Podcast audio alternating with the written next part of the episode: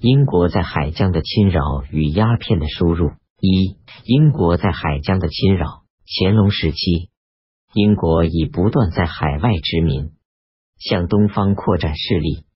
护送货船的英国兵船，经常在中国东南沿海侵扰，劫掠他国船只。一七四二年，乾隆七年，英舰在澳门劫夺西班牙商船一只，并带入审核。清两广总督派东莞知县印光任前往质问。英舰被迫将二百九十九名俘虏释放。一七四四年，乾隆九年，又有英舰四艘在广东洋面劫捕法国商船。一七八一年，乾隆四十六年，英舰在黄埔善捕荷兰船只。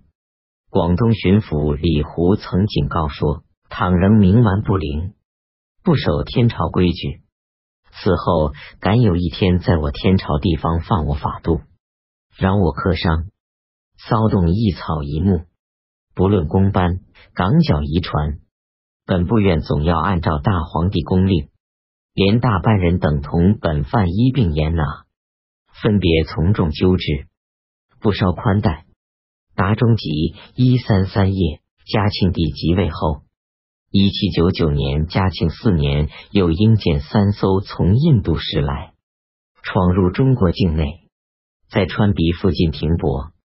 两广总督谕令，在半月之内以往谭仔洋面湾泊，并提出停止与英国贸易的严正警告。一八二年，嘉庆七年，英国兵船开到伶仃洋，准备进驻澳门。早在明嘉靖时，即有葡萄牙商人获准在澳门居住，明官府向他们征收租税，审理他们的案件。一六五一年，顺治八年，清廷派兵驻守澳门。一七四四年，乾隆九年，增设广州府海防同知及澳门同知驻前山寨，香山县城移驻澳门同知。一八二年，清朝接到住在澳门的葡萄牙人的报告，随即敕谕英舰不准登陆。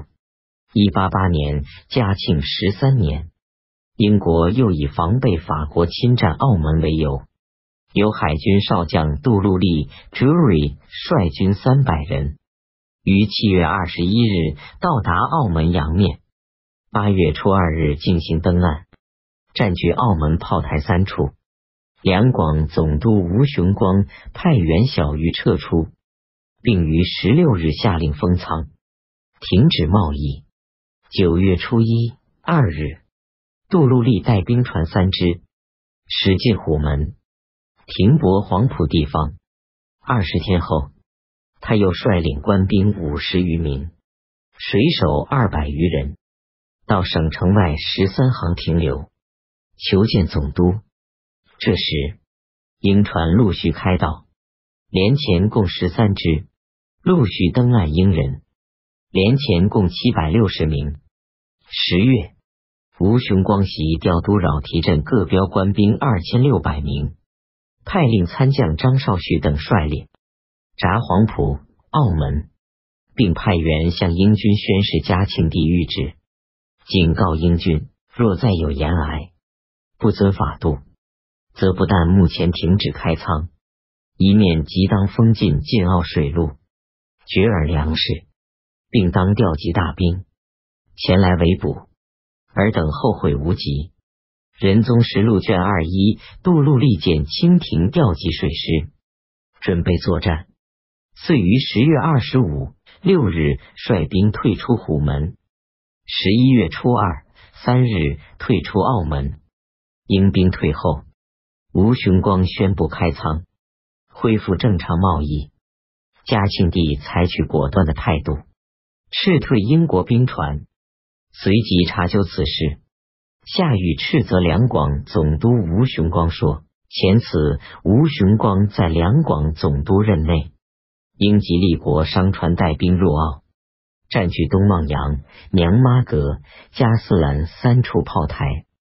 虽向系西洋商人防守所设，但就在中国地面，急于闯入内境无益。吴雄光迟至粤语使行具奏，既为亲往查办，杜陆立求见，又指派员小玉，并未当面斥逐。虽开仓在宜兵既退之后，而许其开仓，就在宜兵未退之先，是奏报技术迟延，办理又行未喜。清代外交史料《嘉庆朝二三》将吴雄光革职拿问。充军一里，巡抚孙玉婷革职。一八一四年嘉庆十九年四月，英国托里斯号兵船在老万山群岛附近劫夺美国商船一只。五月又追逐一只美国商船，赶到黄埔截留。清廷为此向英属东印度公司提出强烈抗议，并准备停止英国商人贸易。东印度公司请求英王遣使来中国交涉。一八一五年，英国派出以阿美士德 William Pitt Lord Amherst 为首的使团出使中国，商谈解决纠纷，并再次带来马加尔尼所提出过的各项要求，向清廷交涉。阿美士德使团于一八一六年七月二十八日，嘉庆二十一年闰六月初六日到达天津口外。清廷派长卢延正广会，工部尚书苏伦娥接待，又派理藩院尚书和事态总管内务府大臣穆克登额前往通州迎候。进京途中，双方讨论。清方要求英使觐见皇帝，行三跪九叩礼，并令演习跪叩如是，方能进京。英使坚持不肯，何世泰等谎报，欲以天朝礼节。该贡使等肃恭诚敬，拒见顺从。于七月初六日、八月二十八日带领进京。次日清晨。嘉庆帝在圆明园正大光明殿接见使臣，阿美士德借口国书和制服未到，拒绝觐见行礼。何世泰等鬼称正式患病，不能行动。